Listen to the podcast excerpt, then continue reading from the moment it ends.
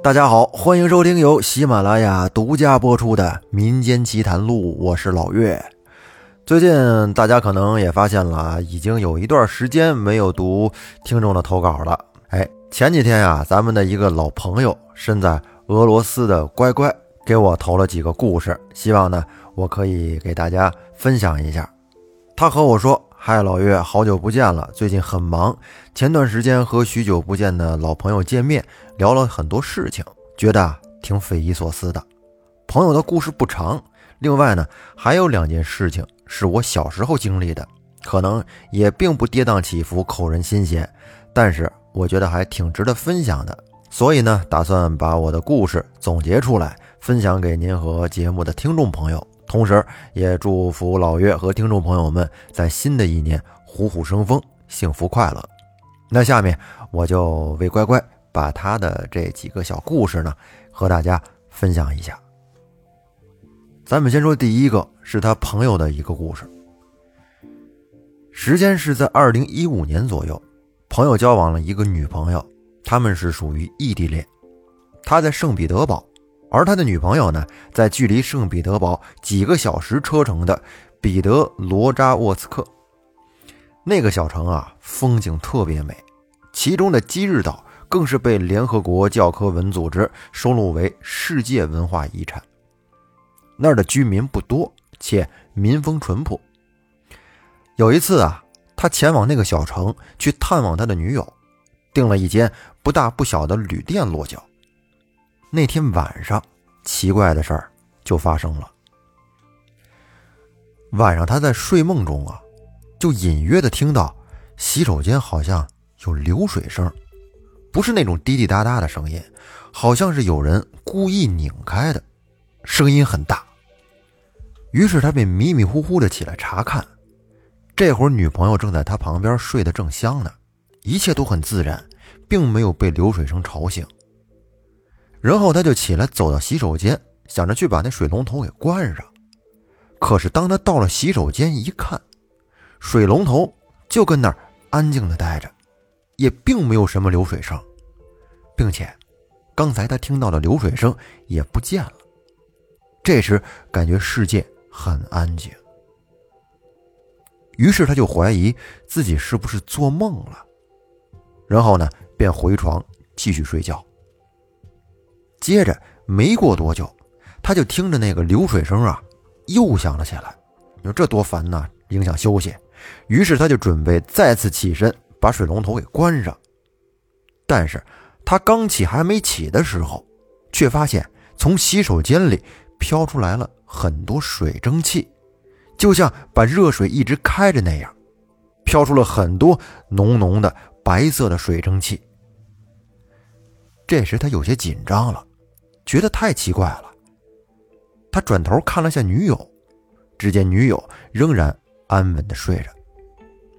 于是他心里就更害怕了，他没敢去洗手间看，就那样静静的躺在床上，在恐惧中，莫名其妙的又一次睡着了。第二天，朋友醒了之后，想起昨晚的情景，他劝自己，那就是个梦。可是他深知道，那并不是。后来又过了没两天时间，同样的事情又一次上演了，而这次伴着水流声和蒸汽的，还有更令他惊讶的，那就是他看见了一个穿着牛仔裤和白色短袖的男人。那是个白人，有棕黄色的头发，浑身湿漉漉的。就那样站在洗手间的墙边看着他，说是看着他，但是朋友根本看不清那男人的眼睛，他只知道那个人是在盯着自己。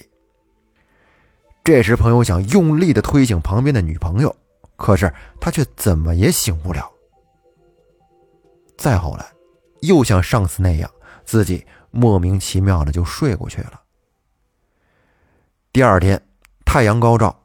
他便把女朋友送回到了学校宿舍，而自己呢，也赶紧退了房，乘车离开了。直到现在，他也再没敢去过那个小城，很平淡，就像很多恐怖片的场景。他自己也说，很多人不相信他说的，可是我却相信。毕竟这世间唯有爱与恐惧是无法掩饰的。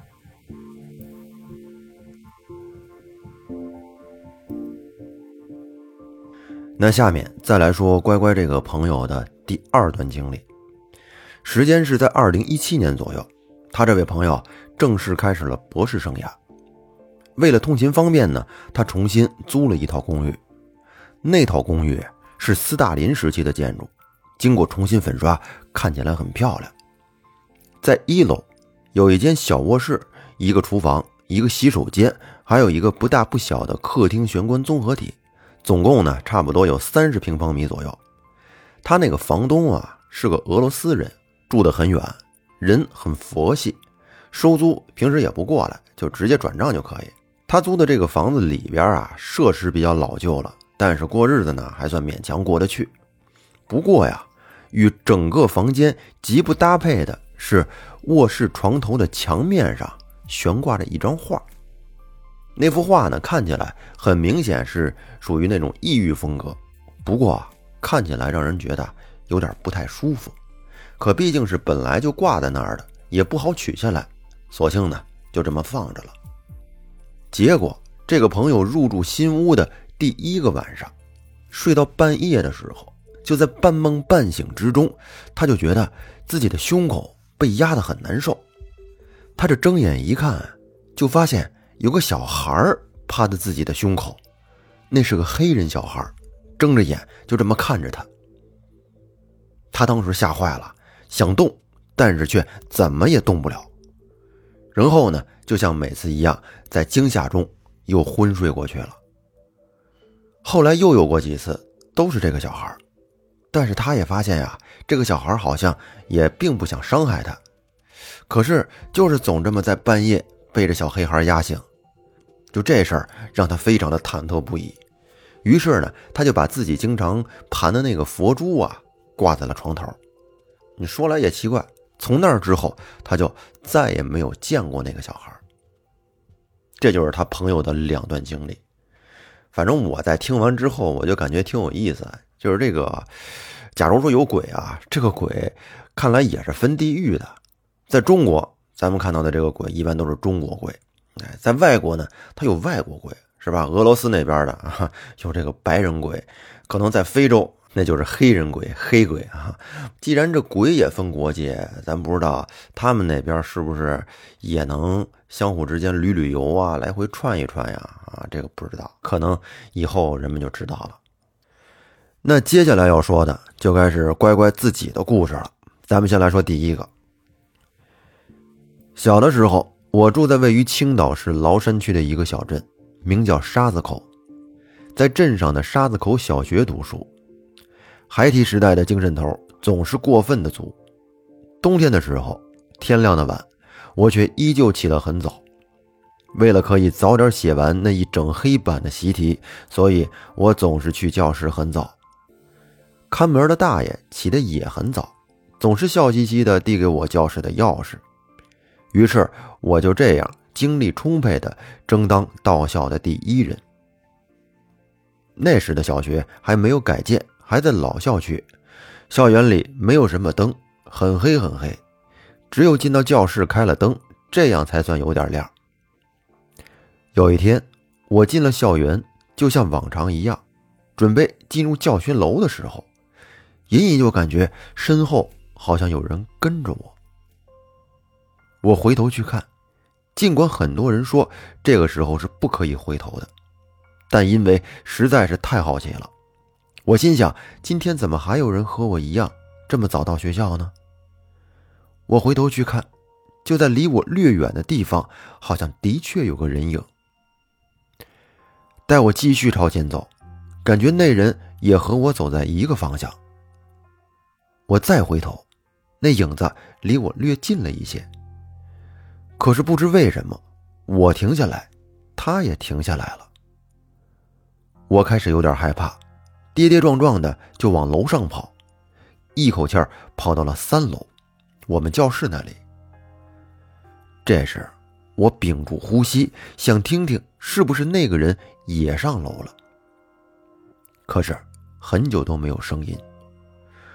然后我紧张的从栏杆那里往下看，发现那个影子就站在楼下，没有动。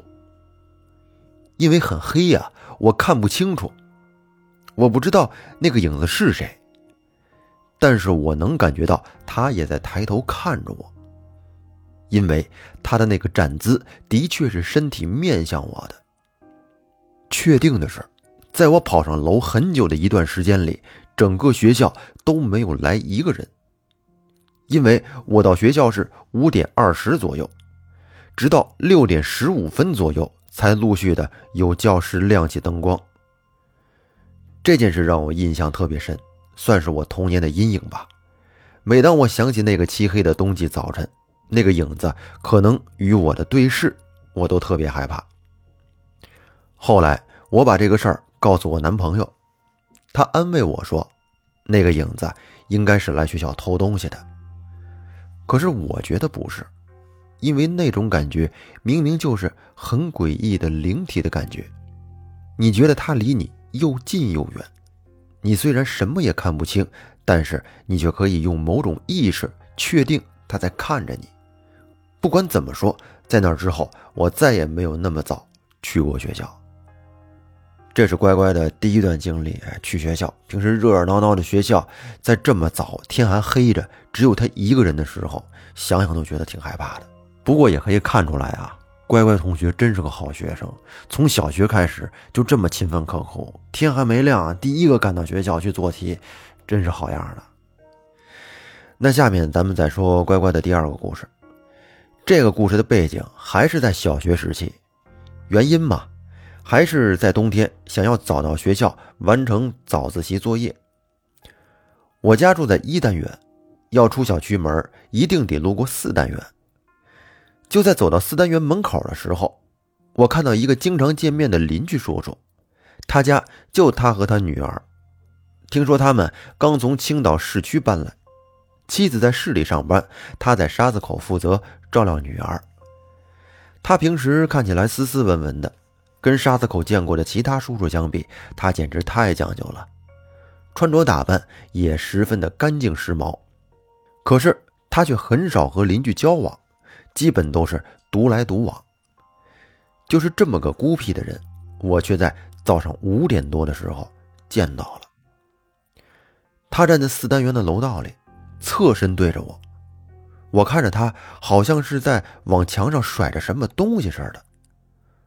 我觉得很奇怪，便放慢脚步，走得小心起来。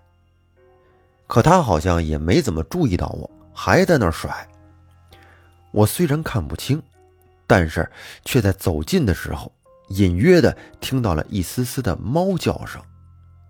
已经很小声了，听起来很惊恐，却又似乎很无力。后来我便壮着胆子走了过去，好奇的问他说：“叔叔，你在干什么呀？”我其实挺后悔这么问的，我也很后悔走过去，因为。伴随着楼道里声控灯泡的余光，我看清他手上抓着的是一对狸花猫的后腿。地上有血，墙上有飞溅的血迹。猫已经没有了挣扎的动作，我不知道是不是还活着。而他刚才一下一下往墙上甩着的是另一只猫。在我们那儿有好多的野猫，偶尔有人喂喂。也偶尔有被路过汽车压死的，但是却没见过被这样虐待致死的。那猫很瘦，部分血液凝固在了毛上，真的太可怜了。我下意识的又问了一句：“这猫怎么了？”可是那个邻居都没有抬眼看我，说了句：“滚。”我是又怕又气的跑了，就几乎在我转身跑掉的同时。又听见他在那儿大力的甩猫，就一下一下的甩到墙上的声音。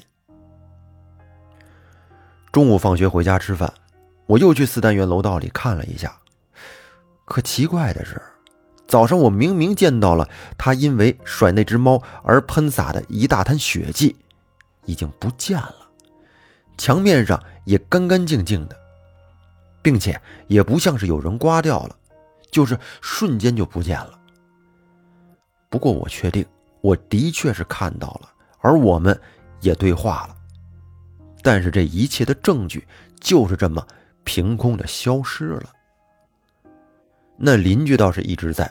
还和原来一样，不过我也再没有和他打过招呼。事情过去了已经十几年了吧，那个恐怖的场面一直在我的脑海，就和我之前在节目里投稿说的三本的故事一样，一个善良的大狗被自己的主人扒皮吃肉，一只无辜的野猫又被人这样残忍的摔死。我给这两个坏人取了外号，一个叫吃狗者，另一个叫。甩猫狂人。而就在我写下这个事情的同时，我的猫就趴在我的身旁，睡得很香。而在今年新年的时候，我又抱回家了一只小狗，现在快三个月了。它此刻正在我脚下的软垫上睡得四仰八叉，我忍不住的去抚摸这些柔软的存在，真想不通怎么会有这么残忍的事情。或许。真正恐怖的不是我遇见的怪异影子，也不是朋友撞见的外国幽灵。毕竟他们并没有伤害到我们，只是恐惧源于对那个世界的未知。而我所见的活生生的人的座位，才真正让我感到恐惧，以至于在俄罗斯久久长长的冬天的极夜里，我总会记起那只可怜的狸花猫。那毛皮上面凝固的红褐色血块，还有那飞溅在白色墙面上的血迹，点点滴滴，触目惊心。那这就是乖乖的第二个故事。哎呀，这个故事在我当时读到的时候呢，真的是给我震惊到了啊！虐待小动物，这真的是非常的残忍呐！这些人不知道怎么想的啊，是不是心里都有点变态呀？对这么柔软可爱的这小动物，竟然下这么重的死手，这是大部分人都接受不了的。但是乖乖看见四单元的那个邻居摔猫这个事儿，是不是真实发生过呢？如果发生过，那为什么后来墙上的这些血迹呀，这些虐猫的痕迹都不见了呢？如果没有发生过，那为什么乖乖又曾亲眼看到这一情景呢？这个确实解释不通。那乖乖投稿的这几段故事呢，到这儿就给您说完了。另外啊，在最后呢，我再给您加一个，这是另一个听友啊，网名叫平心静气，在前段时间给我发的他的一个经历。这个故事不长，没法作为一期单独的节目来录制。那么呢，我就把它加在乖乖这一期的最后啊，给大家说一下。这位网名叫平心静气的朋友说。我要分享的是发生在我姥爷身上的事情。这是我很小的时候听大人们聊天的时候，姥姥姥爷讲的。姥爷现在已经走了快十年了，那是姥爷三十几岁的事情。当时条件不好，在东北，冬天家家户户都要烧火取暖做饭，燃料呢就非常关键。每年秋天呀。家里的男人们都会赶着马车、驴车去大野店子里捡柴火，捡的可能是落叶呀、秸秆啊、树枝等等。捡的不够呢，就得去挖树根、砍树等等。而秋天捡不够的，那初冬还得去捡。老爷是住在县城里的，捡柴就要去野店子或者村子里。那年秋天，捡的柴火不够多。初冬的时候，老爷和邻居一家的一个哥们儿一起赶着毛驴车去下面的村子里去捡柴火。他们是早上七点多出发的，据说那天收获满满，绑了一车的柴火。回去的时候有点晚了，天已经黑了。在他们回去的路上，天上便开始下起了雪，而且这个雪是越下越大。路过一个地方的时候。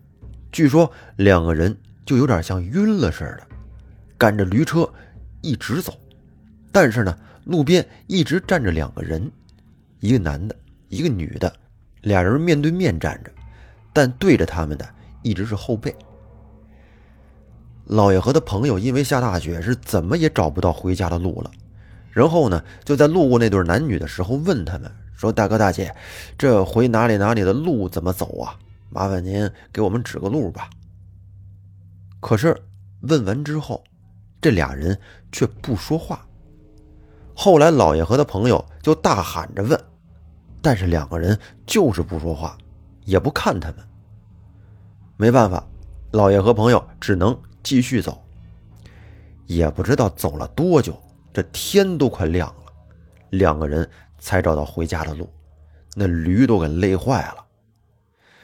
等回家以后，两个人越想觉得越不对劲儿。在这里插一句啊，这位朋友的姥爷也是出过马，会看一些东西的。然后他第二天白天就又返回到前一天迷路的地方，他看了一下，发现呀。原来他们是绕着一座坟转了一夜的圈为什么这么说呢？因为坟周围那一圈的雪都被他们的驴车给压实上了。老爷看完之后就觉得这后脊梁背直发凉，那是真害怕呀。那刚才这一段呢，就是咱们这位朋友他姥爷在之前遇到过的一个事儿。看来这是遇上鬼打墙了，那行吧，这期节目时间也不短了，咱们就说到这儿吧。最后感谢大家的收听，如果你也有故事想着和大家分享一下呢，欢迎给老岳投稿。那咱们下期再见，拜拜。